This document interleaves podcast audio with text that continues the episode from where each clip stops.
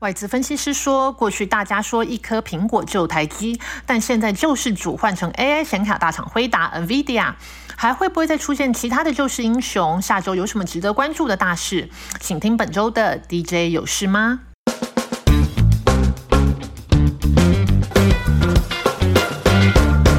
在 NVIDIA Computex 展期掀起 AI 旋风后，下周台湾时间六月十四号的凌晨一点，AMD 也将举办 AMD 资料中心与人工智慧技术发表会，展示 AMD 在资料中心与 AI 领域的成长策略，以及持续扩大的产品组合和功能。相较于 AI 教父黄仁勋的精彩产品发表会，AMD 发表会也会同样由女王级的董事长兼执行长苏姿峰主持。会不会再为近期拉回整理的 AI 概念股有助涨攻势？大家可以密切关注相关的 AMD 供应链，则包括台积电、日月光、影威、南电、翔硕、信华、建策、广达、红海、英业达、技嘉、华擎等等。在下周大事的部分，下周有两个厂商的新厂落成启用典礼，一个是最近也在风头上 NVIDIA 供应链的影威，股票代号六五一五，将在南子有一个新厂启用，将可提升探针自制率，有助毛利率提升。今年营运也是看逐季往上。另外，电动动车电池材料厂商康普股标台要四七三九，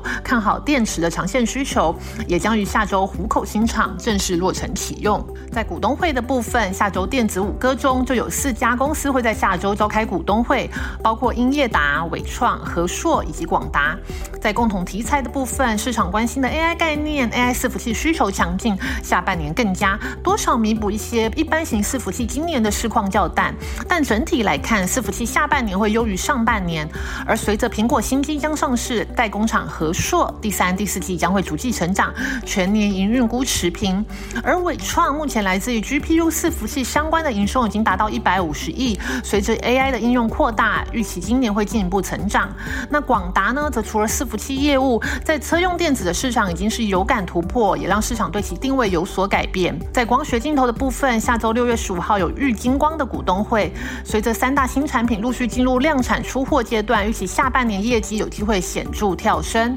近期已经进入备货阶段的新品就是苹果 MR 头戴装置，尽管价格高贵，令实际的销量打上问号，但技术门槛较高的光学镜片、零镜片可能已经是较具利润空间的元件。玉金光正是这款晶片的主力供应商。那接下来呢，就是苹果新一代手机 iPhone 十五，玉金光是 iPhone 的第二大光学镜头供应商。尤其今年 iPhone 高阶款可能会有长焦镜头部分导入潜望是长焦镜头。玉金光虽然是第二供应商，但新品的毛利率较佳，玉金光的受惠程度仍可期。六月十五号还有智邦的股东会，短期部分电信产品受到景气递延效应与新旧产品的转换等因素影响，略有调整。但在资料中心高阶交换器需求成长以及 AI 人工智慧应用增加，将持续带动高阶智慧网卡与网络交换器升级趋势下，智邦长期动能仍被看好。六月十五日还有易光的股东会，去年底在处分掉亏损的德国厂之后呢，今年在车用产品包括 Mini LED 背光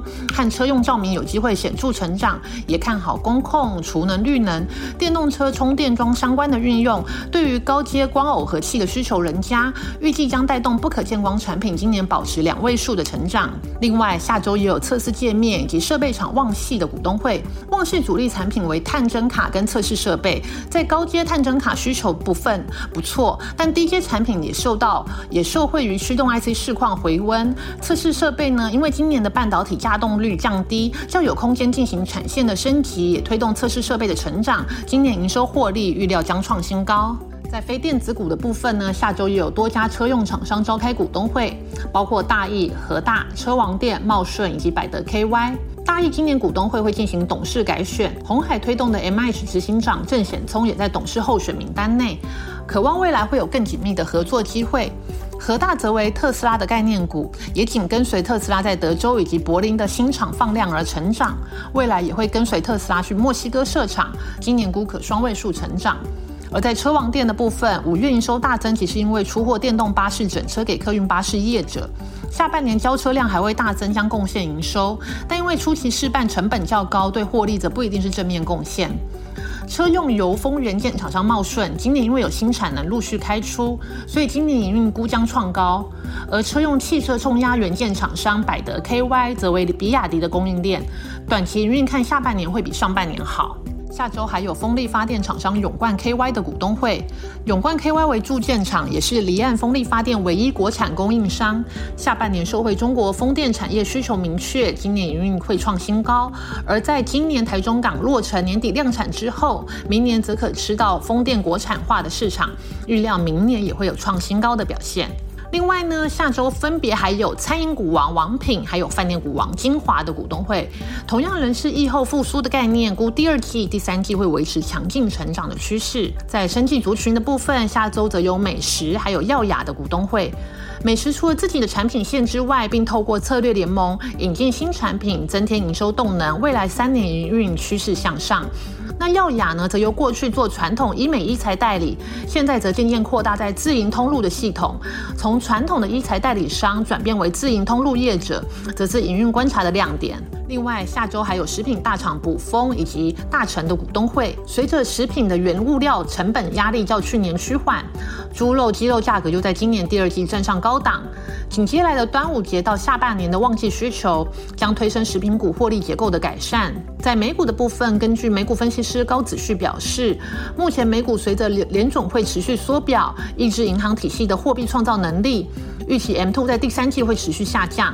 此外，现在财政部已经通过举债上限，释出发债的规模。在现在银行体系准备金已经不足的压力之下呢，恐怕对银行体系会更快造成流动性枯竭的压力。如果联准会没有及时放弃缩表，这冲击将会传导到股票市场。因此，站在货币供应量、流动性问题还有风险的考量上，建议投资人可以在此时适当的减码获利入袋，等待明显拉回之后再进场。在热门族群的部分，本周一 x Q 全球赢家选出文创产业、电线电缆族群，还有半导体设备指标。在文创产业的部分，主要个股包括必应、华研、宽宏等。随着暑假将至，将会是各类演唱会、艺文活动还有展演的大旺季。无论是海外艺人来台，或者是国内现场表演，都大量推出，推动营运动能升温。在电线电缆产业，主要包括大雅、宏泰、华荣等等。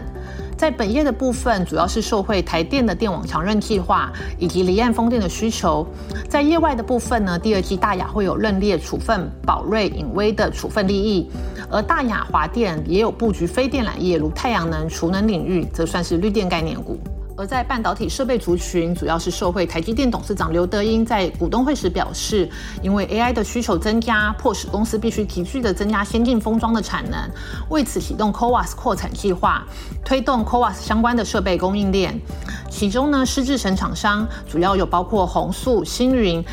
其中又以星云的市占率较高。其他的设备供应商还有万润、君豪、智胜、君华、群益、泰森等等。提供包括 AOI 点胶机、贴膜、烘烤等设备。以上就是今天的 DJ 有事吗？我们下周见喽，拜拜。